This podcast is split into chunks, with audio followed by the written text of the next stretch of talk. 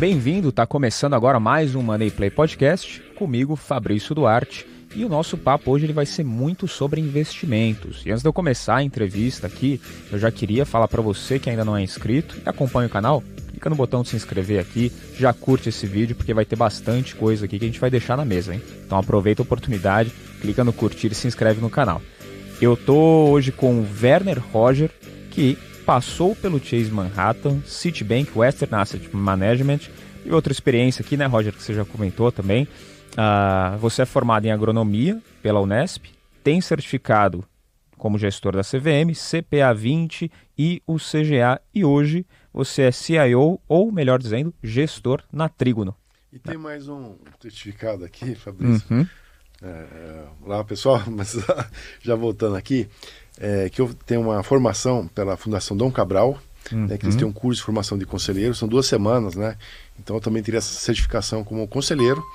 É, não que eu atue como conselheiro, mas isso me permite selecionar conselheiros. É muito importante na Trígono nosso papel de é, uma gestora que tem representatividade nos, nas empresas, indicando conselheiros, né? mas nunca jamais sentando nos conselhos, que é muito conflitado. Tá? Mas isso é importante, às vezes as pessoas não entendem uhum. essa, o porquê da, dessa importância. Show. Bom, obrigado por complementar, né? Até queria come uh, começar o programa com uma outra notícia que a gente recebeu recente, né? Até o pessoal que está aqui veio contigo avisou sobre uma, um reconhecimento que você teve, né? De uma pesquisa mundial sobre gestores de fundo. Eu queria que você falasse um pouco mais sobre isso. Então, é, a gente foi é, indicado, na realidade, eles têm a Citywire. Citywire é uma empresa britânica que, como você tem Moody's e Standard Poor's em crédito, Existem duas que fazem seleção, né, avaliação de fundos e gestores, que é a Morningstar, que é uma empresa de Chicago uh, americana. Inclusive nós temos nossos três fundos é, com mais de três anos, que é o critério deles. Nossos três fundos têm a nota máxima, que é cinco estrelas na, na, na Morningstar. E a Citywire, que é britânica, eles fazem lá o, o, o AAA, e nós somos também AAA. Mas entre 17 mil gestores no mundo que eles avaliaram, né, eles selecionaram 421 que chama-se grupo de elite, né, os principais, é, e nós é, acabamos é, selecionado entre os, os 10 melhores, segundo eles, né? E mais com uma característica, nós somos o gestor que tem a maior quantidade de fundos é, sob gestão, acho que eles colocaram 10 lá, então, é, além de estar entre os 10 melhores, nós temos a maior quantidade de fundos sob gestão. Né? Isso uhum. pela empresa que avalia 17 mil gestores pelo mundo. Então, para a gente é uma, uma honra, né? um reconhecimento pelo nosso trabalho. E muito bom. Você é o único brasileiro que estava entre esses brasileiro, 421, né? Inclusive né? fizeram uma entrevista de oito páginas né, sobre a gente, entendendo, inclusive questões uhum. pessoais, né, que a gente conta lá nessa entrevista. Então foi um destaque na newsletter, né, que é a revista que eles fazem mensal, então foi o destaque a nossa entrevista com a Citywire. Então, para a gente é um orgulho por ser brasileiro né, e também é, focado em small caps, que não é algo muito conhecido pelo mundo, né, e você conseguir se destacar em, em small caps é uma, um fato é muito até inusitado, né, uhum. pela dificuldade de você conseguir uma, um desempenho tão positivo. Não, mas muito bom. Parabéns, né, mais uma vez. E vai Brasil, né? Brasil, Brasil. vai Brasil. Deus quiser, vai na Copa esse ano também, né? pois é, vamos torcer. Ó, aproveitar, você já comentou sobre small caps, né? Que é, é o foco uh, um pouco maior do, do trabalho. Uh, hoje a gente está vendo um movimento muito grande das pessoas tirarem um pouquinho a posição em renda variável e jogar na renda fixa, porque a Selic está tá aumentando, está é. crescendo demais, então acaba aparecendo muita oportunidade bem atrativa. Só que a gente também, olhando para small caps, tem alguns casos que do começo do ano para cá eles superaram a renda fixa. Tá? Até que ponto você acha que os, os índices IBOV e o Small eles podem atrapalhar as pessoas às vezes de tomar uma decisão, de encerrar uma posição e como que um bom stock picking pode ajudar nesses casos? Perfeito, né? Porque na realidade o Bovespa e os demais índices eles são construídos por uma metodologia de liquidez, né? Uhum. Quando a gente fala cap ou capitalização, large caps, small caps, é pelo tamanho, né, pelo valor de mercado das empresas. Né? Só que a Bovespa, é o B3, ela sempre foi, né, no passado, foi controlada pelas corretoras, é, que o intuito era você gerar negócio, gerar né, transações que você cobrasse liquidez. Então os fundos, uh, desculpa, cobrasse comissão uhum. é, para aqueles papéis mais negociados. Né? Então nossos fundos basicamente é, são é, orientados por liquidez. Né? Não necessariamente melhores empresas. Né? Então, quando o pessoal, ah, Bovespa caiu 3%, 5%, não significa que, que as empresas todas né, é, caíram. Uma parte da bolsa, as suas mais negociadas, acabaram caindo. Então, isso contamina, né? Puxa, a bolsa está caindo. E quando a gente olha a Bovespa compara com todos os demais fundos, todos, eu digo todos, a Bovespa foi a pior performance, né? Ele perde para todos os índices, né? a forma como é que ele é construído. Então isso acaba influenciando as pessoas, ah, a bolsa está caindo, né? mas é bolsa, é o Bovespa, mas o Bovespa não é a bolsa, né? uhum. é algumas empresas mais negociadas, né? Então realmente atrapalha na tomada de decisões, influenciado pelas notícias, né? A bolsa caiu, o Bovespa, na verdade é um, é um índice apenas, cuja construção leva em conta principalmente a liquidez, não necessariamente o mercado. Né? Uhum. E quando a pessoa faz um bom stock picking, onde que ela consegue se beneficiar da, dessas informações? o stock picking é justamente quando você consegue né, comprar papéis é, que não estão no, nos índices. Estão no índice, né, todo mundo está olhando, né, dificilmente você vai fazer um stop picking em Petrobras, ou em Vale, ou Itaú. Né? Uhum. Então, stop pickings são justamente daqueles papéis que são relegados né, ou, ou, muitas vezes são pouco conhecidos, as corretoras não cobrem, por quê? Porque são pouco negociadas, né? Então, o, as maiores possibilidades de você fazer um bom stop picking é justamente naquelas empresas que estão fora dos índices, né? Com pouca cobertura das corretoras e até menos conhecidas pelo mercado. E também os grandes investidores, né, os grandes fundos, não conseguem comprar. Ah, se eu comprar 1% do meu fundo, vou ter que comprar 10% da empresa. Então ele nem compra. Uhum. Né? Eu não vou comprar 10% da empresa. Então eles não compram é, e quanto menos pessoas olhando, analisando, a maior, a maior chance né, de você encontrar algo mal precificado. É que assim, vai vender uma Ferrari aqui em São Paulo ou vai vender uma, vender uma Ferrari lá no Amapá. aqui em São Paulo, todo mundo sabe o preço de Ferrari, né? Talvez no Amapá você consiga um preço melhor, né? ou numa cidade pequena. Né? Hum. É a mesma coisa das ações. Quanto mais o mercado estiver né, analisando, menor a chance de você comprar algo mal precificado ou fazer o stop picking. Entendi. E olhando para o cenário econômico que a gente está atualmente, tem alguma small cap que tem um potencial de se beneficiar mais com esse momento que a gente está passando? Olha, Fabrício, na verdade existem várias, né? Várias small caps, né? Nesse momento é, que nós estamos vivendo, né? Agora de aumento de taxa de juros, o mercado é, ele se orienta por algo que chama-se top-down. O que é top-down? Top-down é a, é a análise do macroeconômico de cima para baixo. Então a gente olha a uhum. economia né, no todo e depois você vai descendo até chegar nas empresas. Né? E com o aumento da taxa de juros, né, o mercado acaba fugindo daquelas empresas que supostamente estariam muito afetadas pela taxa de juros. Por exemplo, varejo, consumo, tecnologia. Né? E existem algumas empresas né, que acabam entrando nessa mesma. É, digamos, nesse mesmo saco, né? É, que para nós é uma boa oportunidade que chama o Grupo Simpar, o Grupo Júlio Simões, né? Então, como é um, um, grupo que, de certa forma, ele é alavancado, né, ele, ele cresce muito, o mercado acaba é, avaliando a empresa como uma empresa estivesse muito sujeita a ser penalizada por aumento da taxa de juros, mas não é o que acontece na realidade. Então, a gente gosta muito da Simpar, hum. mesmo nesse ambiente de taxa de juros. Né? E outras empresas que a gente gosta bastante, o setor do agronegócio, né?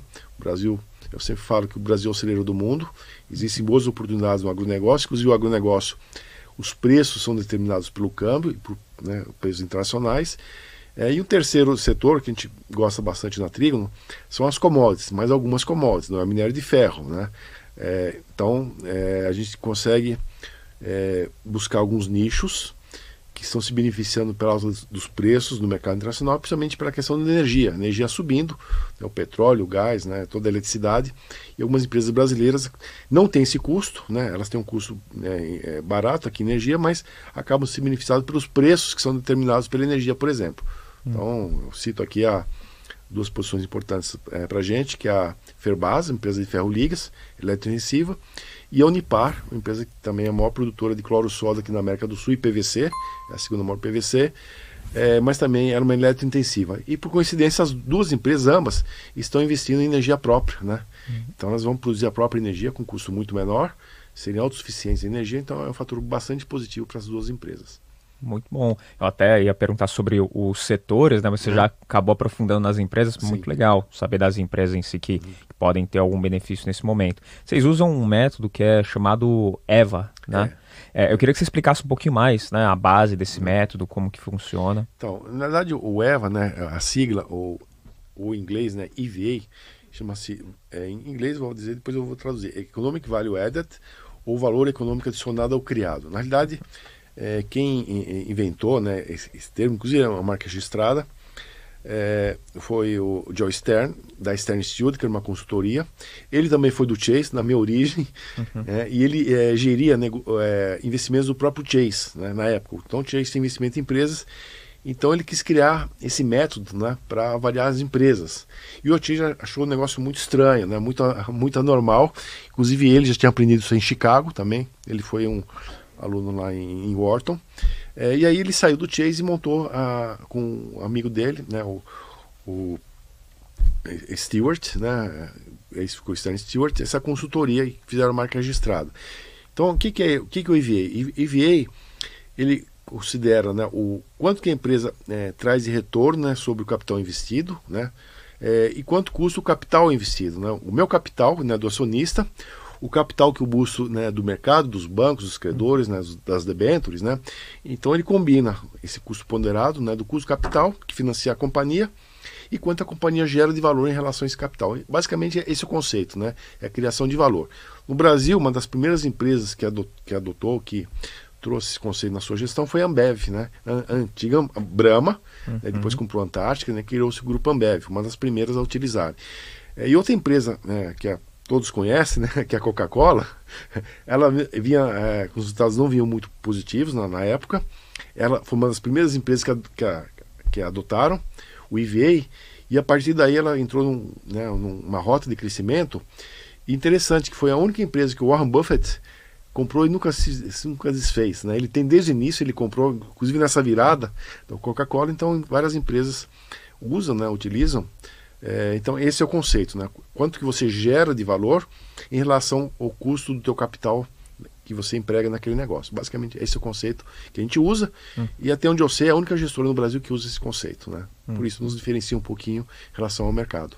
Você falou das empresas que adotam esse método. Aqui no Brasil, muitas empresas adotam isso ou estão caminhando para adotar? Tem, tem, tem várias empresas. Às vezes eles não chamam de EVA, né? eles uhum. têm um termos próprios, mas, por exemplo, Ambev, uma das primeiras, né?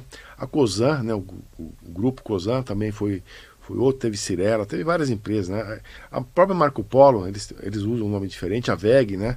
Uhum. Não, não necessariamente o EVA. O EVA é uma marca registrada, Sim. mas o conceito é esse, né? Quanto eu gero é, de retorno, né? Com o, né, o, o, lucro da companhia em relação àquele dinheiro que eu preciso para financiar os meus negócios, meus investimentos. Esse é o conceito, né? Independente se chama EVA ou, ou, outro conceito, né?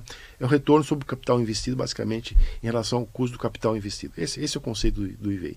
Quanto maior a diferença, mais é, valor a empresa gera. Muito bom. Uhum. Bem explicado. Acho que deu para entender, não? O pessoal tá casa. Aqui eu estou resumidamente, né? Mas esse conceito, né? Sim. Você comentou um negócio no, bem no comecinho, quando estava se apresentando, sobre fazer parte, ter uma participação, aproxima, uma aproximação dos conselhos das empresas. Perfeito. Né? Ah, que isso é, é, bem bacana.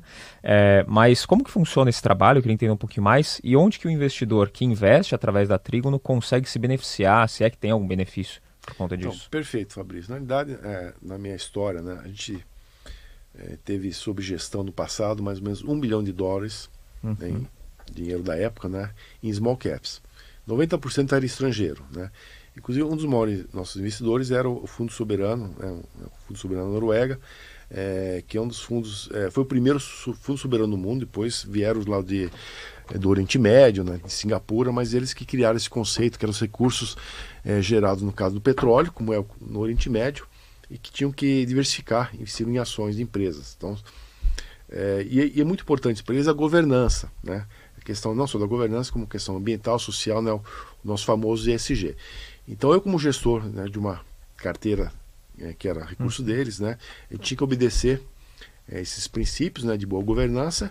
E um dos princípios é você indicar né, ou participar das assembleias, que no Brasil poucos gestores participam, ou gestoras, né, participar ativamente das assembleias, indicar conselheiros independentes que representem os acionistas. Assim, a gente tem um conceito né, que o conselheiro é do acionista, e não é verdade. Né? Não é o meu conselheiro, não é o teu conselheiro. O conselheiro ele é da empresa, está lá para servir a, a, empresa e beneficiar a todos os acionistas da mesma forma. Então o que, que a gente faz? A gente sempre indica é, pessoas que possam contribuir positivamente, ou foram ex-executivos, né, ou pessoas que têm uma reputação é, é, é muito grande no, no, na sua vida profissional, já se aposentou, às vezes está até ativo ainda, ou participa de vários conselhos, né? Então eles, ele, essa pessoa terá as melhores práticas, né, não só de gestão, mas também de governança, é, em nome daqueles é, acionistas que o indicaram. Né? Inclusive, eles, bom, eu estou aqui indicado para acionistas, mas estou é, aqui a serviço de todos os acionistas e para a empresa. Esse é o, esse é o princípio da boa governança. E não assim, eu sou indicado por esse conselheiro, só vou fazer coisas que esse conselheiro quer. Isso aqui é errado. Uhum. Estamos vendo agora na Petrobras o que está acontecendo. Exatamente. Ó, eu sou o dono, né, o governo é o dono, o conselheiro tira o presidente, põe o presidente, faça o que eu estou mandando. Isso aqui é errado. Eles têm que. E o, o conselho da Petrobras ele agiu corretamente porque eles estão agindo para a empresa, né, e não determinado acionista. Porque a empresa pertence a todos os acionistas, né? não, há, não há só acionista, empresa é, de capital aberto. Então, esse é o conceito. Então, é, nós temos hoje 15 conselheiros que a Trígono indicou, né? E que também conseguiu a, o apoio de, dos demais, é, digamos, investidores minoritários e representam a todos os investidores nos seus conselhos, né? Então, para nós é muito importante. Eu, na minha vida profissional, já devo ter indicado e conseguido eleger mais de 150 é, conselheiros, né? Ou conselhos, são assentos, né? Uhum. Pode ser que um conselheiro ele teve cinco anos, né? A gente conta cinco vezes, mas a cada votação, cada assembleia eu conto uma vez. Então nós temos uma experiência grande, por isso que eu comentei sobre Adão Cabral, uhum. né? Que é muito Sim. importante entender esse conceito que os conselheiros pertencem à companhia e não a um determinado uh, acionista. Então os minoritários, como no caso da Petrobras, se beneficiam né, disso aqui, o que aconteceu na Eletrobras agora. Todos os conselheiros renunciaram, né, agora existe uma nova composição acionária então, os representantes, né, aqueles acionistas que têm uma maior participação, vão indicar os seus pessoas indicadas, né? Uhum. Não necessariamente a pessoa, mas alguém que realmente contribua, que conheça o negócio é, em benefício de todos os acionistas. Sim. Você falou da Petrobras, é, me veio um ponto que muita gente tem curiosidade a respeito disso, que são os dividendos. Muitos têm interesse, né? Dividendo, é. querendo ou não, uma forma de renda passiva, ali é, é algo que chama a atenção de muitos. E nesse ano tem muita empresa batendo recorde de pagamento de dividendos. Então, como que isso se alia com a estratégia da Trígono, por exemplo, e qual que é o impacto disso num longo prazo, 10, 20, 30 anos? Perfeito. Então, até a formação do nome da Trígono, o que é a Trígono?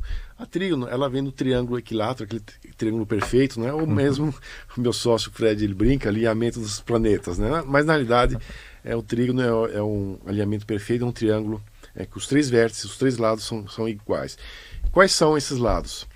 É, o EVA, né, a forma como nós avaliamos, né, é, os dividendos, que no, no, longo prazo eu vou voltar sobre isso, é realmente o que interessa para o investidor longo prazo, não é especulação de comprar e vender as ações. E o terceiro vértice é o ESG, que eu comentei aqui. Né? Então, boa governança, o respeito à sociedade e também o respeito ao meio ambiente. Então, esses três elementos formam o nosso trilho de investimentos. Né? Então, já comentei o EVA, né? a governança a gente já comentou também. É, e os dividendos, né, nós temos no estudo, até o próprio Fundo Soberano que eu comentei, eles encomendaram para Morgan Stanley, né, com, é uma, uma, uma, instituição que faz aqueles índices, né, que é, estudam todos os, os, diferentes tipos de investimentos. É, inclusive, é, esse estudo eu tenho, né, ele tem um, é um documento de 100 páginas, que, é, é, que eles avaliaram o, em todos os, os mercados do mundo, né, os principais mercados, é, e no horizonte de 20 anos, que é um horizonte bom para investimento institucional, né, dos fundos de pensão, dois terços do retorno das ações vem dos dividendos e não da compra e venda de ações. Não é a valorização das ações. Né? Na realidade, aquele dividendos que a empresa paga, no caso da Petrobras, né, que tem investido, que tá, tem pago, que é reinvestido nas ações, que geram é, maior, maior quantidade de ações, mais dividendos, com esses dividendos eu compro mais ações. Aquele efeito né, é, geométrico né, de capitalização. Então, você imagina um fundo, mas isso é bom para o fundo, né? Puxa vida, eu recebo uhum. dividendos, né? Os fundos não distribuem dividendos porque vão pagar imposto de renda. Então, o que, que o fundo faz? Ele recebe dividendos e compra mais ações. Pode ser da própria empresa que distribuiu e pode ser de qualquer empresa. Então, eu aumento a quantidade de ações no meu fundo, mas sem ter que dividir isso com mais cotistas. Porque a quantidade de ações, de cotas, né, é a mesma. Mas eu tenho mais ações que vão pagar mais dividendos, que vão comprar mais ações. Esse é o efeito dos dividendos. Então, dois terços é, das as ações do mundo, elas têm os dividendos como fator de, é, digamos, de rentabilidade, né? É, e no Brasil a mesma coisa. Portanto, ano passado, é, a Bolsa, ela, acho que pagou 146 bilhões de reais de dividendos, né, todas as ações da Bolsa. Petrobras e Vale foram metade disso aqui. E as duas foram equivalentes. Né? Então, duas empresas representam toda metade dos dividendos da bolsa. Isso é realmente que é importante em longo prazo. Porque se você não for dividendos, você só vai ganhar né, na bolsa se alguém pagar mais caro do que você comprou hoje. Não existe uhum. outra forma. Então, assim, a esperança que alguém vai comprar mais caro. Mesma coisa da criptomoeda. criptomoeda não tem dividendos. Uhum. Você só ganha dinheiro se alguém pagar mais caro amanhã. Mas por que alguém vai pagar mais caro amanhã? Então, eu tenho esperança que alguma coisa vai acontecer. Nos dividendos, não depende disso. não depende do mercado. Depende das empresas terem bons resultados. Né? E aí o conselho, eu falo a importância do conselho, que vai determinar quando esse resultado vai ser investido no próprio negócio, né, ou ficar no caixa, ou pagar dívida, ou distribuir para os acionistas, né, através de dividendos. E, e quem determina isso é o conselho, né, por isso a importância dos conselhos. Então, para nós, esse é muito importante esse conceito. Temos um fundo né, que chama-se Delfo Dividendos, que é um fundo premiado também, que está lá na, na é um fundo com um dos maiores retornos aqui da Bolsa. Né? Você fez uma comparação interessante com criptomoeda, que é um assunto que está é. ainda muito em alta, né? mais com a recente queda que é. teve aí, principalmente o Bitcoin. É, e você, como um baita de um gestor, né, reconhecido internacionalmente, você deve ser questionado às vezes sobre esse tema. Bastante. Né? É, o que, você tem a dizer bem rápido, tá, só, Werner? Não, o que, você tem a dizer a assim, respeito? Assim, não só o Werner, né, mas todos os grandes, não que eu esteja entre eles, né, mas o que eu leio, as minhas referências, né, é, eles dizem, olha, eu só consigo avaliar, precificar um ativo, né, um, uma ação ou qualquer coisa, né, um imóvel que paga, que paga, que tem algum é, algum retorno, né, que paga dividendos, ou aluguel, alguma coisa assim. Então, se não houver um fluxo né, de retorno acionista, né, de novo, qual é o seu valor? Eu não consigo precificar. Né? Quanto vale um Bitcoin? Quanto vale um Ethereum? Quanto vale assim? Ninguém consegue determinar o valor justo. Então, quando você tem um fluxo de, de como nos fundos imobiliários, né? o fundo de aluguel, né? os aluguéis, né? uma renda, ou nas empresas um dividendos, através desse fluxo, né? ou mesmo na geração de caixa, eu consigo determinar o valor. Então eu não consigo determinar o valor de nenhuma criptomoeda. Simplesmente ficaria na esperança de subir amanhã porque alguém vai pagar mais caro. Né? Então a gente não, não investe, né?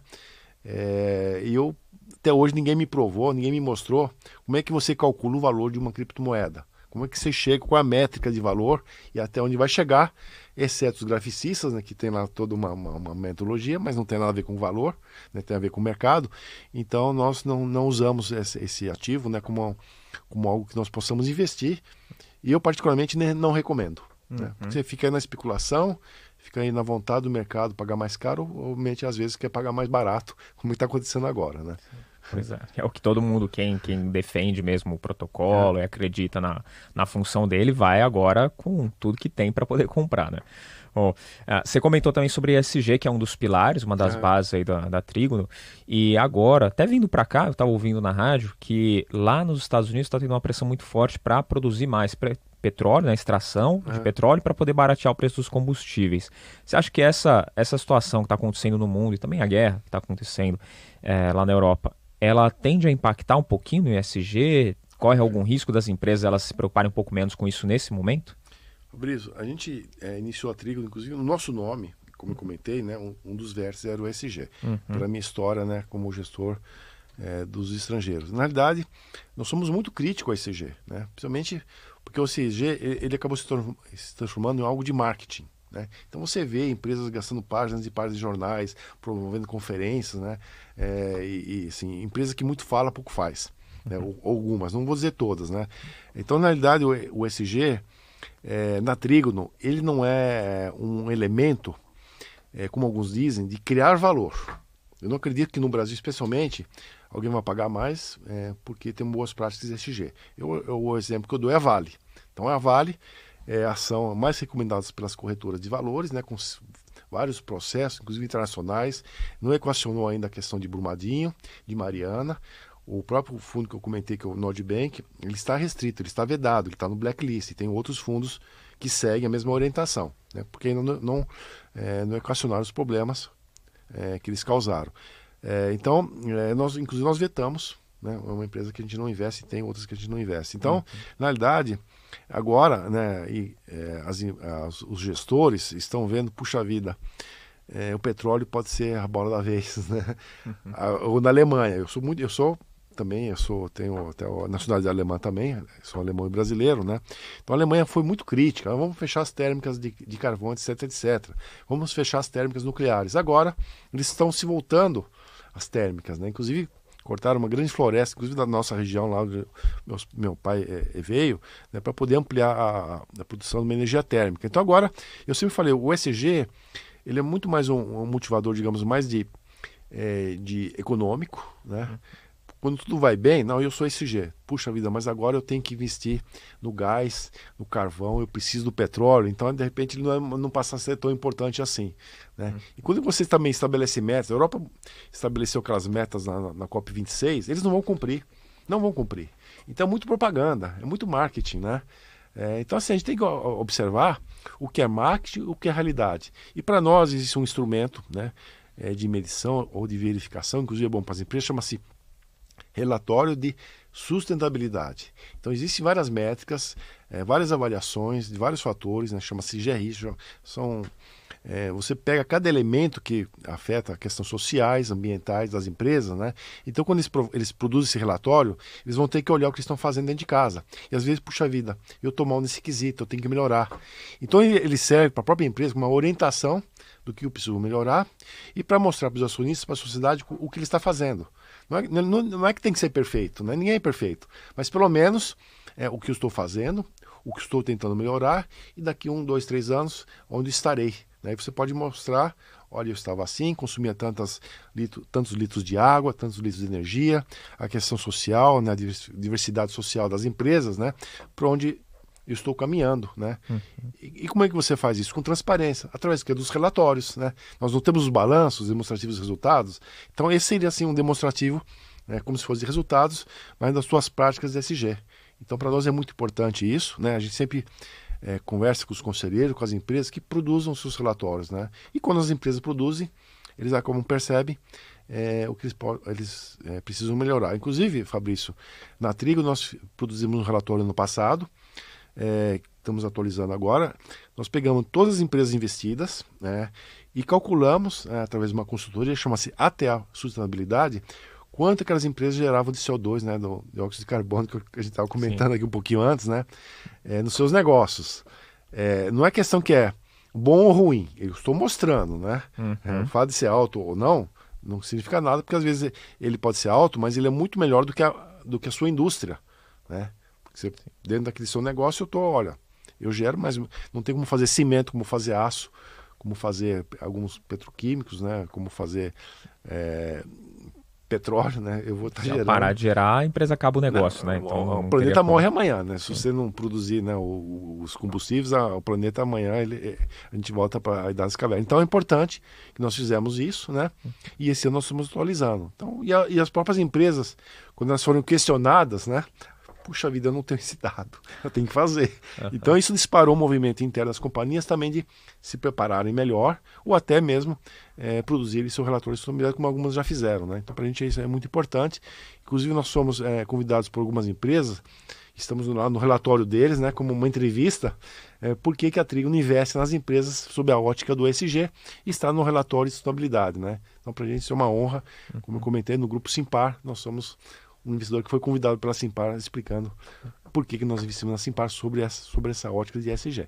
Bacana. E o investidor pequeno porte, né, é. o pessoa física mesmo, que ele quiser essas mesmas informações, ele tem que buscar o relatório ESG Sim. das empresas. Né, porque tem, não são muitos, né? Você até falou aqui no Brasil é difícil a pessoa querer pagar mais só por conta do título ESG. É.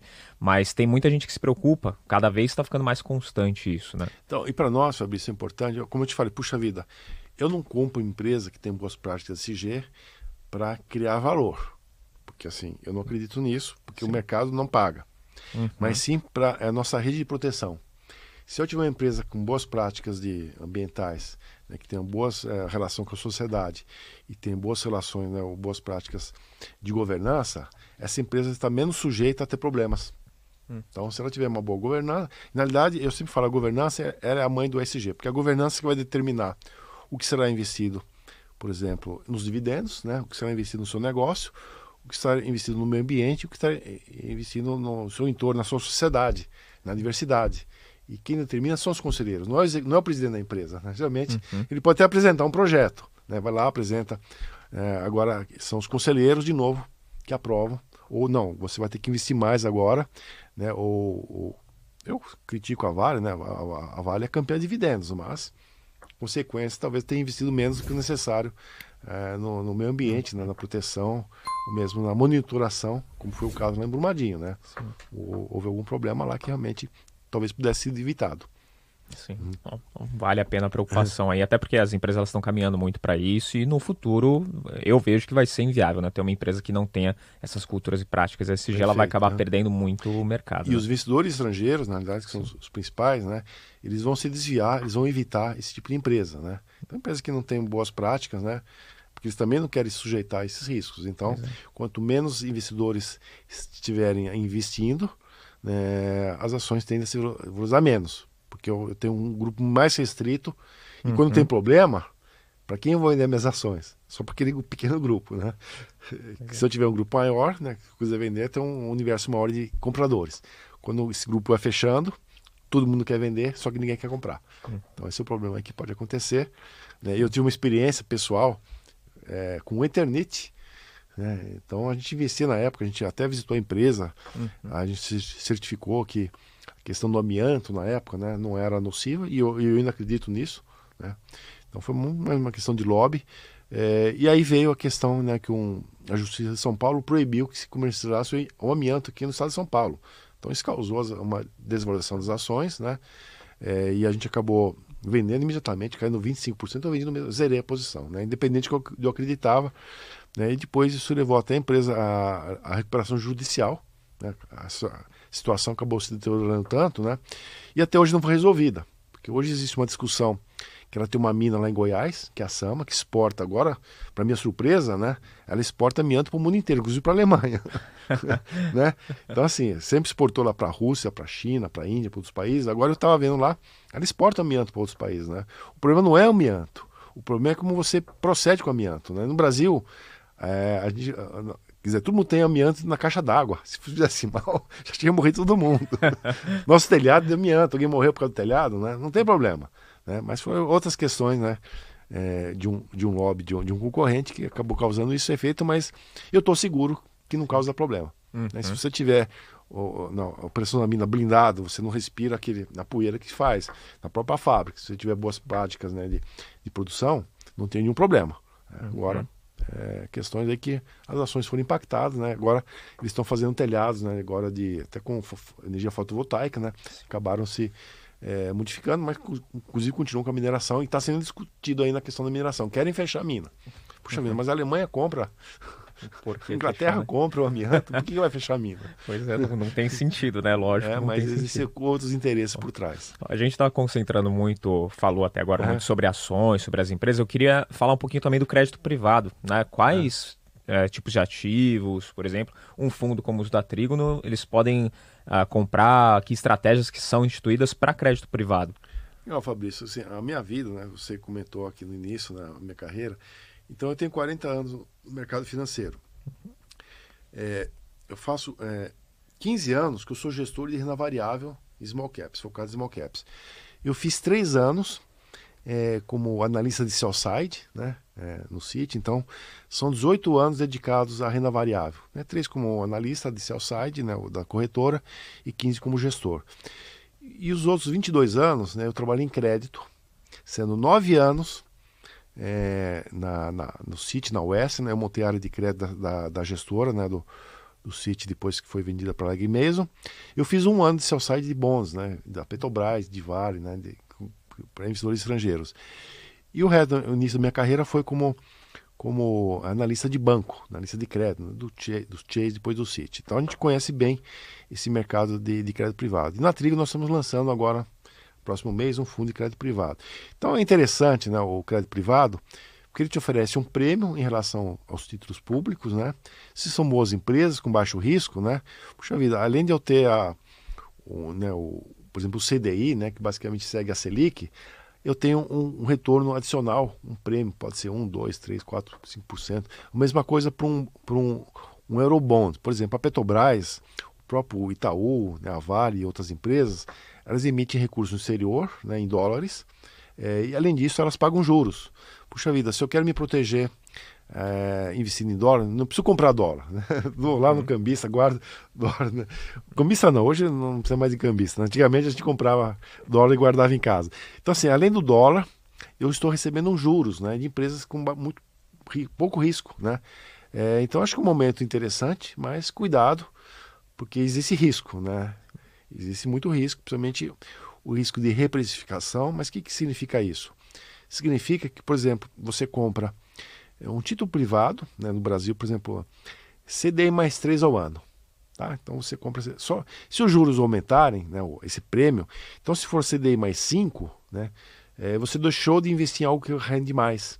Então isso representa uma perda de oportunidade.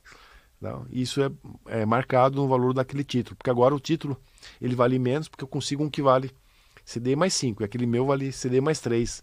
A mesma empresa, mesma empresa, né?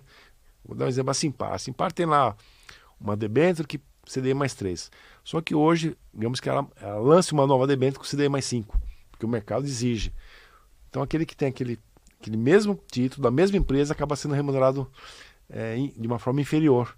Mas como o risco é igual, como é que você vai ajustar isso? É pelo preço daquele título. Então você vai ter uma marcação no mercado, só que hoje isso aqui não está bem delimitado, né? a partir do ano que vem isso aqui vai estar, é, todos os fundos vão ter que precificar, reprecificar os seus títulos. Então, é, muita coisa vai acontecer ano que vem. Então, cuidado com isso. Mas, assim, é, nós acreditamos no produto, né, mas de boas empresas, então, é, muito cuidado né, com quem são seus gestores, né, quais são os papéis, porque às vezes a gente não sabe qual é a carteira, e às vezes o que rende muito é onde tem muito risco. Então, esse é, esse é o perigo. Hum. Risco-retorno. Muito retorno, muito risco também. E quando a coisa vai mal, é aí, puxa vida, é, é Puxa vida, eu não sabia que tinha esse risco, não sabia que era assim, né? e as coisas acontecem quando você menos espera. Pois é, tá? só olha no quanto tem de taxa prometida, mas esquece de olhar o que tem por trás ali da empresa. Principalmente né? nos momentos de estresse de reprecificação de uhum. mercado, né? que às vezes os investidores, eles têm, de fundos, já aconteceu isso acho que uns três anos atrás, eles tiveram resgates, né? tiveram que vender para poder fazer frente ao resgate, e quando você vende não tem comprador, o que acontece? Você vende por um valor menor. Então não aconteceu nada com o crédito da empresa. A empresa é a mesma, os juros é o mesmo. Mas eu tive que vender por um valor menor, senão eu não conseguia fazer o caixa. E aí eu causei uma desvalorização daquele título, afetei a cota do meu fundo. Hum. Meu fundo vai mal, eu vou ter resgate, vou ter que vender de novo. Quer dizer, aquele efeito contrário, né? É, mas só que não aconteceu nada com a empresa, a empresa é a mesma, né? Não uhum. teve nenhum problema de crédito, simplesmente questão de mercado. Né? E vocês fazem esse balanceamento entre o crédito privado? Tem alguns fundos separados? Então, hoje nós não temos nenhuma exposição em crédito privado. Né? Nós temos uhum. hoje é, o nosso fundo de, é, de, previdência, nós temos dois fundos de previdência, um uhum. 100% em ações, né, que é o Trigo é, com Catur, né, Prev 100, e tem um com BTG, né, que é o é, Prev 70. Né? Esse fundo Prev 70, ele tem 70% de renda variável, inclusive no passado ele foi premiado como o melhor fundo, inclusive pela, pela, pelo IBMEC, né, que fez a avaliação, o melhor fundo de, de renda variável de previdência do Brasil. É, só que aquela nossa exposição, os 30% de renda fixa, ele é 100% Tesouro Selic. O que significa isso? Que eu não tenho nenhum risco de crédito, né, porque uhum. o meu risco é o risco do tesouro. Se os juros subirem, ele vai subir junto. Né? Eu não tenho aquele risco de, como eu te falei, reprecificação de crédito. Puxa vida, se, o, né, se aquele uh, aquele uh, spread de crédito subir mais, né, que era 3%, agora foi para 5%, ele perde. Então a gente não tem nenhum risco de reprecificação dos títulos. A Selic está subindo, ele vai subir junto. Se a Selic cair, ele vai cair junto. Mas é bom porque é um bom, é um bom sinal. Quando a Selic cai, a economia está indo bem, as ações vão subir. Né? Então a gente não tem nenhuma exposição nem de liquidez, porque assim, ele é de zero. Se eu quiser uhum. vender hoje, né, para fazer frente a algum resgate, uma necessidade, né, eu vendo pelo valor do dia e recebo dinheiro no mesmo dia. Então a gente não é, não tem isso. E, e, no nosso eh, fundo, que nós vamos lançar de crédito privado, ele vai ser 80% né, em, em empresas é, brasileiras que emitem debêntures, né, ou notas promissórias, é, ou esses outros títulos, e 20% que são é, títulos negociados na América Latina, que pode ser por empresas brasileiras, né, pode ser empresas mexicanas né, ou chilenas. Né, mas nós vamos isolar a questão do câmbio. A gente consegue fazer um hedge, então eu vou capturar os juros. Por exemplo, Petrobras, ela pode estar pagando num Eurobond, né, num título que ela emitiu lá fora, por questões de estresse, etc, etc, é, 6% de juros acima do seu título. E no Brasil, ela pode estar pagando uma debênture 5%. Então, puxa vida, eu consigo 6% da mesma empresa, Petrobras, lá fora, é do que os 5 que eu consigo aqui. Então, eu vou comprar um bonde da Petrobras e vou isolar a questão do dólar. Né? Isso para outras empresas. Então, tem várias emissoras é, brasileiras né, que têm títulos no exterior. Então, a gente vai estar. Tá arbitrando essas oportunidades que surgem e também empresas que emitem no exterior, né? Empresas mexicanas, principalmente, empresas uhum. boas, né? Agora a Colômbia, não sei, agora, não sei. Mas no Chile, a gente tem boas empresas também no Chile, né? E outros mercados, né? Então, basicamente vai ser 20, até 20 no máximo. Não vou dizer que vai ter 20, pode ter até 20 no máximo. 80% local, mas sem nenhum risco cambial. Só o risco né, da própria empresa que a gente vai estar tá investindo. Certo. Ah, sobre a Colômbia, né, só para deixar para aí quem está acompanhando a gente, é porque ontem foi anunciado o novo presidente da Colômbia e a gente vai ter que aguardar cena nos próximos capítulos. Né?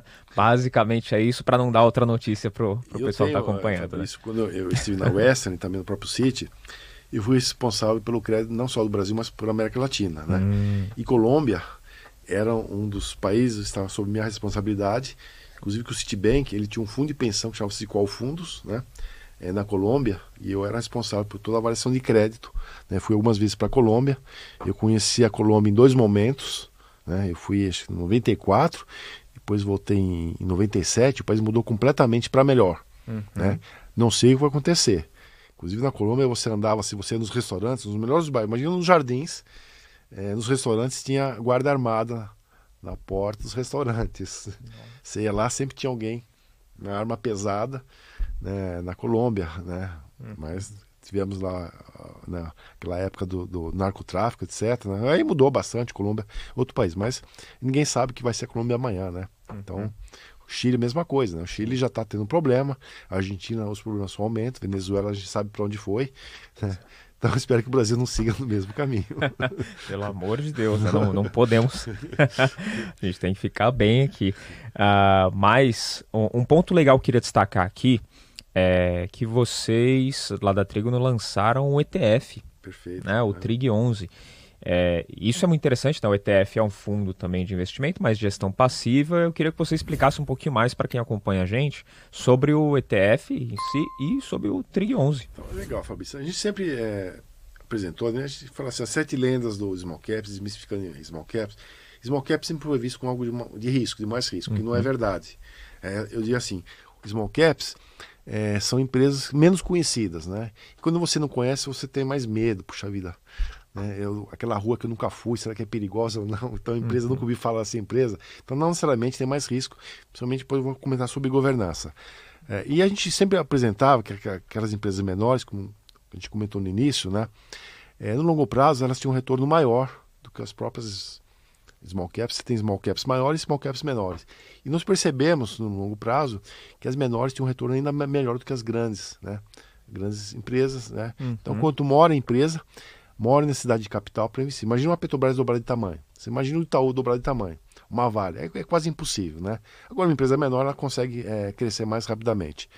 É, então, é, nós criamos uma metodologia, uma empresa chama-se Teva, é, inclusive Teva, TVA, como se fosse VA, até no nome, né? mas não tem nada a ver com isso, né? Chama-se Teva, que eles são é, especializados na criação dos índices, né? Inclusive, eles contribui bastante. Eles fazem os backtests, eles olham para trás, puxa, se esse índice existisse há 20 anos, há 15, há 15 anos, essa tecnologia que teria acontecido. Então, o que nós fizemos? É, a bolsa, é, ela tem lá o índice Small Caps, que eles pegam, de acordo com a metodologia, as 85% das, das empresas do mercado de maior tamanho e de maior liquidez, maior negociabilidade. Esse é o critério da bolsa. Vão lá, vão lá e cortam 85%. Dali para baixo é small caps. Só que tem que seguir outras, outros critérios que a Bolsa determina né, para fazer compor o índice. Acho que tem quase 130 empresas. Então, 15% das menores empresas. O que nós fizemos? Nós vamos no 5%. nós somos mais abaixo ainda. Então, onde a bolsa começa do 15% para baixo, nós começamos do 5% para baixo. Então, criamos uma metodologia junto com a Teva, é, que essas empresas que compõem o índice, elas têm que negociar no mês 50 milhões de reais.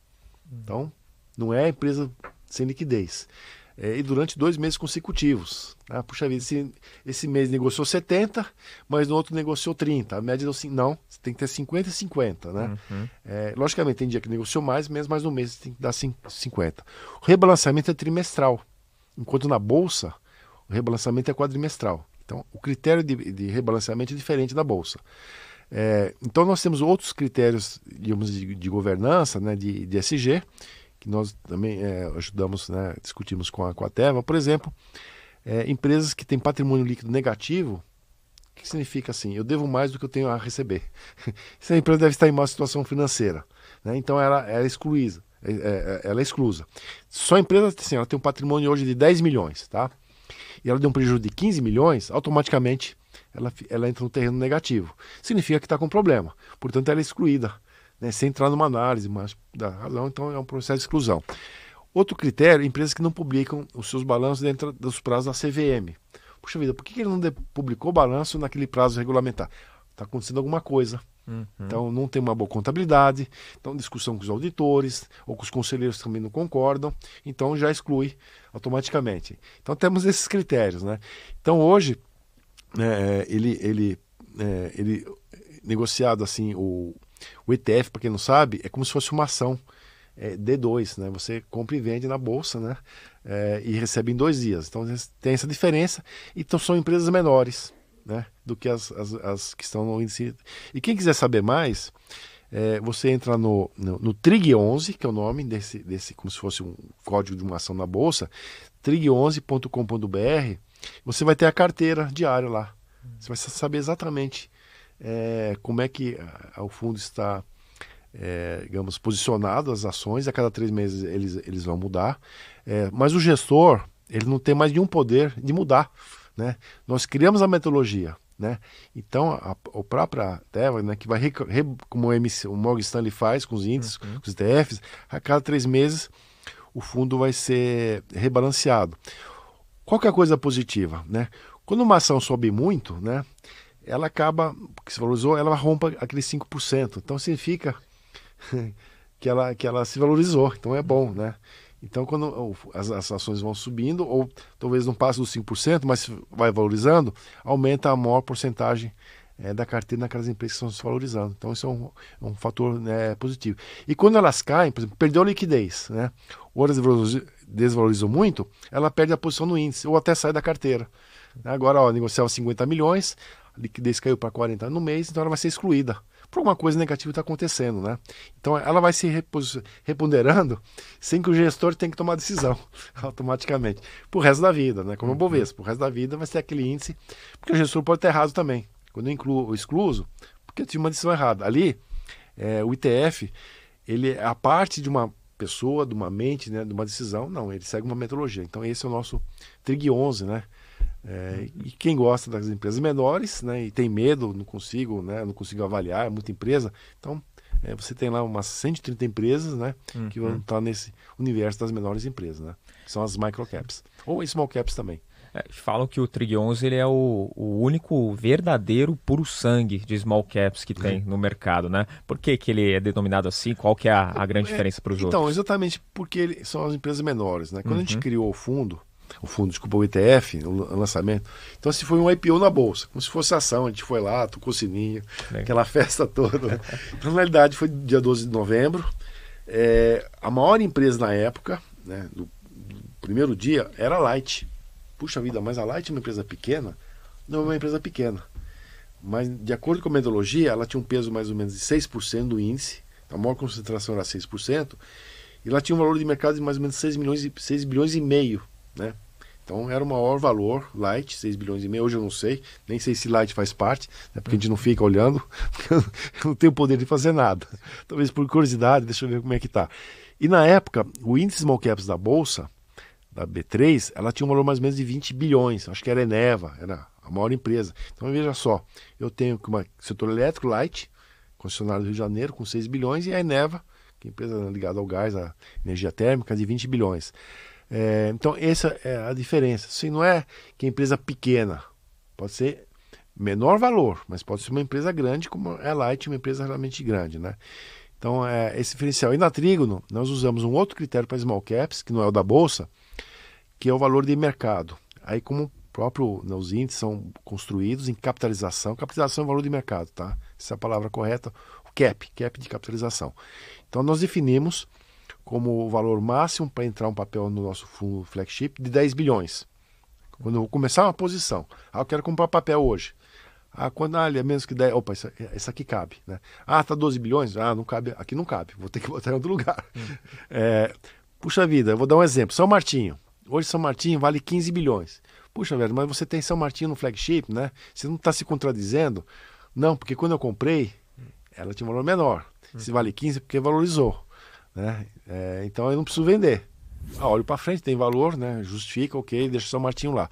Mas se fosse começar uma posição hoje, né? Não teria São Martinho. Para mim não perder o foco. Né? Então, a gente tem outros papéis, né? outros fundos que cabem São Martinho, né? mas é, esse é o nosso critério. Mas por que 2 bilhões? Né? De onde você tirou, desculpa, os 10 bilhões?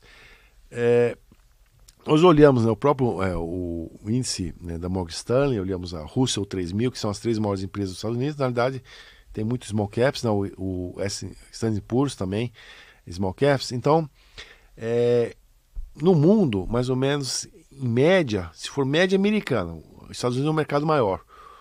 Desculpa, o contrário. Mediana americana, porque você tem empresa lá de 20 bilhões ou valor muito maior, e tem empresa de 50 milhões. Então eles têm uma dispersão muito grande. Então a mediana você tira os extremos. Né? Você tira os extremos. Então a mediana americana, uma média mundial, o mundo é menor que os Estados Unidos. Por incrível que pareça, os Estados Unidos têm muito mais empresas, um mercado muito maior. Então dava mais ou menos, conversavam em valor de 2 bilhões de dólares. Média americana, desculpa, mediana americana ou média mundial. Puxa vida, 2 bilhões é um, é um número legal. Quanto está o câmbio? Ah, está 5,20. Não, vamos arredondar 10 bilhões. Então, esse é o nosso critério, né, que a gente definiu na época. Né? Na verdade, a gente começou a Trigo em outubro de 2017. Esse mesmo raciocínio que eu fiz é, dava metade, dava 5 bilhões. Por quê? Porque as ações valorizaram, né? a bolsa subiu. Então, é, há mais ou menos um ano e meio atrás, a gente passou de 5 para 10 bilhões. Né? Hum. Só que a bolsa tem empresas com 20 bilhões. Né? A gente está é, no segmento menor que para a bolsa. Então, é uma diversificação para quem gosta né, de diversificar um pouquinho né? Através do flagship e também através do, do Horizon ou através do ETF, né? Você tem todas e eu falei aqui do, do Horizon, mas o que, que é o Horizon? Horizon é o nosso fundo de microcap, hum. né? Então, menores ainda, Sim. próprio menor que o próprio ETF, mas que é de 500 milhões de dólares para baixo. Mesmo critério que a gente olhou, o que, que é microcap? Né? Mais ou menos essa era a conta. Então, hoje são empresas com mais ou menos valor de, daria o quê? a gente, na época a gente definiu como 3 arredondamos para 3 bilhões, né? Podia ser 2,5, não, vamos, vamos é, iniciar com 3 bilhões, então 3 bilhões para baixo é o nosso fundo Horizon Microcap, né? Então o ETF é aquilo que eu te falei, naquela né? metodologia né, dos 5% menores, e o nosso fundo Small Caps é de 10 bilhões para baixo. Então basicamente são os três, a família né, uhum. dos nossos Small Caps, Micro Caps e também o ETF, que é uma mistura dos dois. A grande diferença para o ETF mesmo, para o investidor, né, que vai decidir optar é. em investir na Trigo, não é que o ETF você já definiu a programação e ali ninguém mais mexe. Independe o que acontecer, né? vai acontecer, como todo ETF, né, que é a gestão passiva, Sim. tem ali a programação, o pacote do que vai ser comprado, você está comprando e aceitando o que está no pacote e vai ser feliz com aquilo. Aquele pessoal é. até que é mais esperto, mais atento, uhum. como a carteira ela é aberta, né, você tem lá do dia. Sim. Você pode até observar o que está acontecendo. Puxa, esse papel está valorizando, a liquidez uhum. está aumentando. Então, no rebalançamento, é muito provável que ele vai ganhar peso. Então, o que acontece? Quando muda a carteira, né, nós aqui da Trígono somos obrigados a seguir o índice, porque existe um índice. Sim. Eu não sou o índice, eu sou um fundo que replica o índice. O índice é, é, é a Teva que criou. Eu tenho um fundo que basicamente replica. Então, assim, puxa vida, essa empresa tinha 3%, agora vai ter 5%. Então, eu vou ter que comprar Naquele dia, vou ter que uhum. comprar, sair comprando no fechamento aquela ação, ou vendendo. O que acontece, você pode ver, ó, vai ter, hoje vai ter um leilão de 10 minutos vezes 5 minutos, que teve agora sexta-feira passada, porque os índices internacionais vão rebalancear. Uhum. Você tem que dar um tempo maior né, para os fundos comprarem e vender, porque pode ter um volume grande. Então isso pode acontecer também com o nosso ETF e acontece mesmo. E aí os outros, o Horizon e o Flagship, aí eles são mesmo geridos, ah, aí, aí, tem aí todo o rebalanceamento. Poucos, aí. Né? Rebalanceamento. Certo. E a gente também não fica falando o que a gente está fazendo, né? Uhum, Porque é o nosso tá segredo, certo. nossa cozinha aqui, nosso tempero, não digo o que, que tem na. Com certeza, tempero. não pode, né? Nem pode.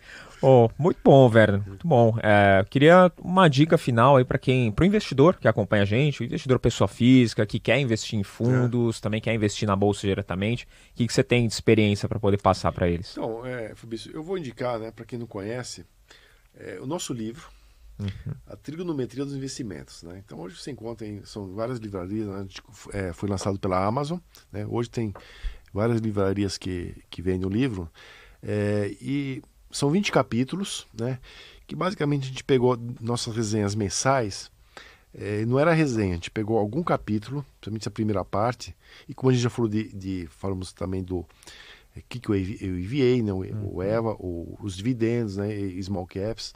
É, mas existe um capítulo que eu gosto muito, que são assim, os sete pecados capitais dos investidores. Né? Uhum.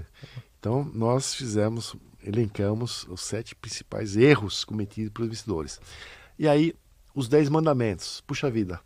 Primeiro, o que eu não devo fazer? Evitar fazer isso, isso, isso. E o que eu devo fazer? São os dez mandamentos. E também, é, no mesmo capítulo, os três reis magos. Né? Hum. Quem que esses grandes investidores, que foi o Benjamin Graham, que é o pai de todo mundo, né? É, o Charles Munger, que é outro que eu conheci pessoalmente, tem até um, um livro, o Almanac, que ele escreveu, autografado, né? E também o Keynes, Keynes que não sabe, né? Que grande economista, ele nem economista ele é. ele não fez economia, ele estudou em Cambridge, os pais foram professores em Cambridge, mas uhum. ele estudou matemática e não economia, mas ele é visto como um grande economista sem ser economista.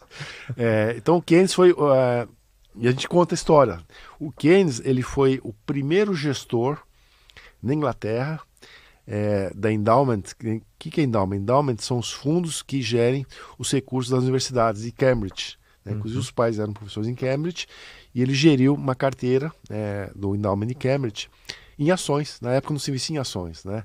loucura, ações. Na época se investia muito em imóveis, né? somente propriedades agrícolas que pagavam aluguéis, né? mas não se investia em ações. E ele foi o primeiro a investir em ações e teve um desempenho fantástico. Chama-se Nest esse fundo, Nest de Ninho. Teve um desempenho fantástico, né?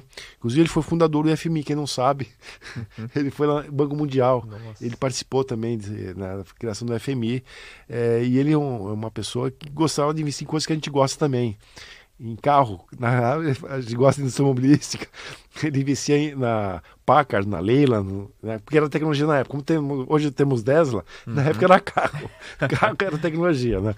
Então, mas então, nesse livro, a gente comenta, e talvez o, o maior, é, digamos, o pecado né, do investidor é a falta de paciência. Né? Ele é muito imediatista, ele quer comprar e vender amanhã. Né? Então, a, a, o investidor, na realidade, investimento é algo de longo prazo. Eu digo curto prazo é especulação. Você compra hoje, como eu te falei, olha, eu ganho se a ação subir, mas quem, quem me garante que a ação vai subir? Né? Então, talvez esse é o, acho que é o principal mandamento nosso, é paciência. Investimento é de longo prazo, principalmente nesses momentos de estresse, as pessoas esperam, puxa vida, a ação está caindo, eu vou vender, né? E vou, outra coisa, o grande erro, que é o market timing, market timing é você achar que você sabe mais que o mercado. Eu vou vender, porque a bolsa vai cair, eu sei que eu. Só eu sei que é, que é hora de comprar. Então, assim, ninguém sabe, ninguém sabe. Então, evitar essa. Chama-se market time, é o trade, né? Você comprar, vender, comprar, vender. Você vai pagar imposto de renda quando ganha, e muitas vezes você vai deixar uma boa parte com corretagem. As corretoras adoram, né? É, não, compra, vende, compra, uma recomendação, então é onde ganha dinheiro. Então, evitar essa compra e venda excessiva, né? É, e escrever, não, mas por que, que eu comprei essa ação, né? Põe lá, escrevo, não. Que, qual é o preço? Qual é o preço de saída, né? Porque, e se de repente, puxa vida, eu esperava isso, né? Não, não, não foi o que eu esperava, aí realmente eu vou mudar de posição. Mas você tem que ter uma razão por você comprou, você tem uma razão porque você tem que sair. Ó, chegou no meu preço, eu vendo. Ah, não, o resultado foi muito fraco, então é, não atendeu minha expectativa, eu vou vender porque não não está performando de acordo com o que eu esperava. Então acho que é isso, Fabrício. Paciência, e não tentar, digamos, é, especular, comprar e vender, comprar e vender, porque realmente você vai perder dinheiro, não tem dúvida nenhuma. Né? Muito bom. Mas tem lá os, os outros 10 mandamentos, né? os pecados capitais, ganância. O nome Bitcoin, do livro, de novo, qual é? A trigonometria dos investimentos, né? De novo, cripto, ganância. Uhum. Quero ficar, ficar rico muito rápido. Sim. Então esse é um grande problema, é um dos pecados capitais, é a ganância. Hum. A soberba, a soberba eu acho que eu sei demais, eu sei, eu sei mais que os outros. Né? soberba. Então eu sei quando eu vou comprar, quando eu vou vender, porque só eu que eu sei. Então essa é, é excesso de confiança que é basicamente a soberba. Show. Muito poderosa essa dica que você falou de montar uma prévia análise mesmo sua, isso daí é muito bacana. E da soberba, ou da, até da, da do orgulho um pouquinho. Uh, NFT... É o nosso risco, viu? Pois é, é o, maior. Né? O gestor que bem sucedido, ele tende a achar que ele acerta sempre, e não é uhum. verdade. Né? Uma hora a gente vai errar, e saber que você vai errar, você tem que se precaver, porque o dia que você errar, né, você vai ter resgate. Então, assim, cuidado com a soberba, achar que você é infalível. Todo Sim. mundo falha, não tem dúvida nenhuma. Pois é, pois é. Dá um exemplo só de que eu, eu vi recentemente, né? É, o Neymar comprou NFTs no começo do ano e elas valorizou, assim, um absurdo. E tinha muita gente no começo do ano que me procurava para falar disso. Pô, mas dá para ganhar dinheiro com isso e tal. E era justamente a ganância né? Porque é um mercado que não tem muito conhecimento e o pessoal tá vendo, pô, mas tá comprando 6 milhões, tá gastando nisso e duas figurinhas, pô, é meio estranho, né? Então chama a atenção de muita gente, é bom ficar esperto. Posso contar mais uma historinha? Por favor. Então eu conheci, né, quando eu estive na Western, a Western era ligado ao grupo Leg Mason. Nós tivemos um evento, conheci o Charles Munger nesse evento e tive o prazer, uma fotografia, né, tirei uma fotografia, conversei bastante com o Bill Miller. Uhum. O Bill Miller foi um gestor da Leg Mason. Ele foi o único gestor na história, não existe nenhum, que ele bateu o índice SP500 por 15 anos consecutivos. Nenhum gestor até hoje conseguiu. Nenhum. Nenhum. Nem o Peter Lynch, ninguém. É, e na época, quando eu conheci, ele estava ainda como nesse ambiente, né, uhum. que é uhum. infalível. O fundo dele tinha 75 bilhões de dólares de tamanho. É um dos maiores fundos da Leg Mason, né? ele com esse histórico é, fantástico. Aí veio a crise de 2008, eu conheci ele em 2005, né? três anos antes da crise de 2008. Veio a crise de 2008 é, e ele errou a mão e deixou que o setor financeiro se recuperasse rapidamente. Começou a investir nas ações dos bancos, né? que não, isso aqui é passageiro, errou. É, os 75 bilhões de dólares, sabe quanto foi? 750 milhões de dólares.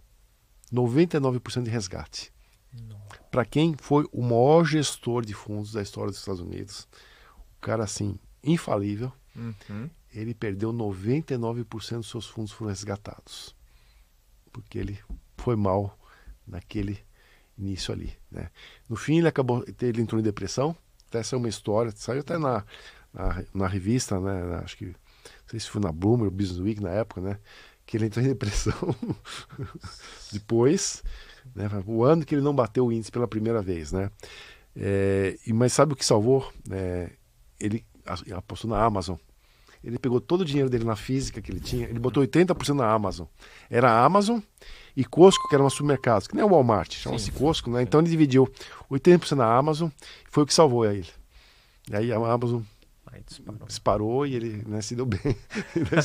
Eu digo assim, nem o Bill Miller uhum. e o mercado não perdoa. E depois ele voltou. No fim, né, se tivesse ficado lá com o fundo, com a Amazon, que ele comprou, ele recuperou. Mas assim, é, mas assim ninguém está impassível de, é, de falhar, né? Tomou uma decisão errada naquele momento, mas tá aí ele. Hoje tem uma gestora dele, saiu da Leg mesmo, montou uma gestora, né? Tá, tá bem, é, mas eu, eu, digo isso, né? É, então, é eu não digo que era soberba, mas todo mundo está passível de errar, como Munger, como Buffett, como todo mundo, né? o Peter Lynch, é, é, todo mundo erra, a gente vai errar, todo mundo vai errar, só que é errando que se aprende. Pois é. Quem não erra, jamais vai aprender. Muito bom, obrigado. Eu tinha ouvido já a história dos 15 anos batendo o S&P, mas é. o, o, seguinte, capítulo seguinte da história, não tinha ouvido não. Muito bom. Werner, como que o pessoal te acha? Como que o pessoal acha a Trígono? Não, a, a Trigo, né, quem quiser saber mais no nosso site, né, trigocapital.com, né, não tem um BR, né, hum. é, então lá tem todos os nossos fundos, a, os textos que nós escrevemos, as resenhas, né, toda quarta-feira, 19 horas, no canal no YouTube, Trigo Connection, toda quarta-feira, uma outra que tem um feriado, uma sessão, é, que a gente não está lá, então a gente sempre traz empresas, a gente traz é, várias coisas interessantes, empresas que nunca foram apresentadas, Tivemos uma empresa que nunca foi nunca, nunca se apresentou em bolsa, nunca foi, nem a PIMEC, nada. Trouxemos, né? É, então você tem a, as lives, uma hora e meia, duas horas, toda quarta-feira, 19 horas, ou fica lá gravado. Ah, não consigo, tô, tô estudando, tô trabalhando, tô no carro, né? É, tem nossos podcasts também, que a gente sempre comenta, coisas mais curtas. As resenhas que eu recomendo muito a leitura. Dá um trabalho danado. São 20 a 30 páginas. Já estou escrevendo no próximo mês, né? Daqui duas semanas já estou escrevendo a próxima resenha. É, então a gente fala dos fundos, do ambiente, né? Do, da economia, macroeconomia. É, não que a gente poste macroeconomia, né? Mas a gente conta o que está acontecendo, que não tem tempo para ficar lendo, muita coisa, né? Ali a gente resume é, e damos uma visão é, geral do que a gente acha que pode acontecer e que vai influenciar nossos fundos, né? Puxa vida, por que você está falando isso aqui? Porque isso aqui vai ter um efeito na minha carteira. Então a gente posiciona o leitor, puxa vida, será que faz sentido o que eles estão fazendo, o que eles estão falando, está acontecendo, né? O próprio leitor tomar, ah, não, não tem nada a ver com o que ele está falando, né? Não, não vou investir nesses fundos porque eles estão errados. Não, puxa, legal, tem a ver, vou investir nesse fundo porque é, gostei do que ele está escrevendo. Então, assim, são nossos canais, nossos veículos, né? É o Trigo Connection, a resenha e nossos fundos, nossas ou folders ou lâminas, né? Que vocês vão ver toda a história dos fundos, né? E os textos que a gente acaba é, colocando lá na, no site, está sendo reformulado, vai ter um site novo, né? Legal. Uhum. Esperamos que esteja mais amigável, né? Porque às vezes, puxa vida, eu não acho as coisas, onde é que tá? Tô meio perdido aqui na navegação. Então estamos reformulando nosso site, espero que, que gostem, né? E quem não gosta, critica, ó, puxa vida, dá para melhorar aqui. As críticas são sempre bem-vindas, né? Não uhum. tenho medo de criticar. É, por qualquer motivo, puxa, eu não gostei do que você escreveu, acho que está errado. É, critique, para a gente é sempre um aprendizado, tá? Então, é com críticas que a gente também melhora, constrói. E temos lá 120 mil investidores, né? Bastante. Responsabilidade, bastante, né? É, então todos são importantes. Desde os 50 real, que é o, reais, né, que é o nosso ticket mínimo, né, uhum. né, aquele que investe lá 5 milhões, para nós são todos importantes. A gente não faz essa distinção. Para a gente, é, cada CPF, cada pessoa, cada CNPJ é tão importante quanto o outro. Tá? Então não tem distinção. Não, meu fundo é só para quem tem um milhão. né? Não, para a gente é 50 reais, você pode investir nos nossos fundos, né? são todos muito bem-vindos. Werner, muito bom. Dá muito prazer ter você aqui. Muito obrigado mais uma vez pela participação. Então, obrigado né, pela pessoa que está nos acompanhando. É, espero voltar em outro momento. Talvez Sim. num momento de alegria, né, que o mercado está bombando, está sendo positivo, né, hoje está muito, muito, triste. Mas é, agora chorar as pitangas junto. Né, né? Faz parte, mas a gente já passou por N crises, mas eu sempre digo, nessas crises que surgem as boas oportunidades. Né? Então aproveitem, quem pode, uhum. As coisas né, mudam, a roda ela gira, né? Quando tem embaixo, mas ela tem em cima. Então aproveite quando a roda está embaixo, porque ela vai voltar para cima. Com certeza. Muito obrigado mais uma vez pela participação. E aproveitando, né, que ele falou aqui das críticas, você que está acompanhando a gente também, escreve aqui nos comentários o que, que você gostou, o que, que você não gostou, o que, que você tem de sugestão, até para próximo tema ou entrevistado, manda aqui nos comentários pra gente. Não esquece de se inscrever no canal, você que ainda não é inscrito, e clica no botão de curtir também, que eu sei que você curtiu, né? O cara reconhecido internacionalmente, o único brasileiro no ranking importante como que ele citou aqui, vale a pena curtida uma, duas, dez vezes, tá? E segue a gente lá no Instagram, arroba Podcast, e o meu pessoal, arroba o Fabrício Duarte. Fechado? Te espero no próximo Money Play. Tchau!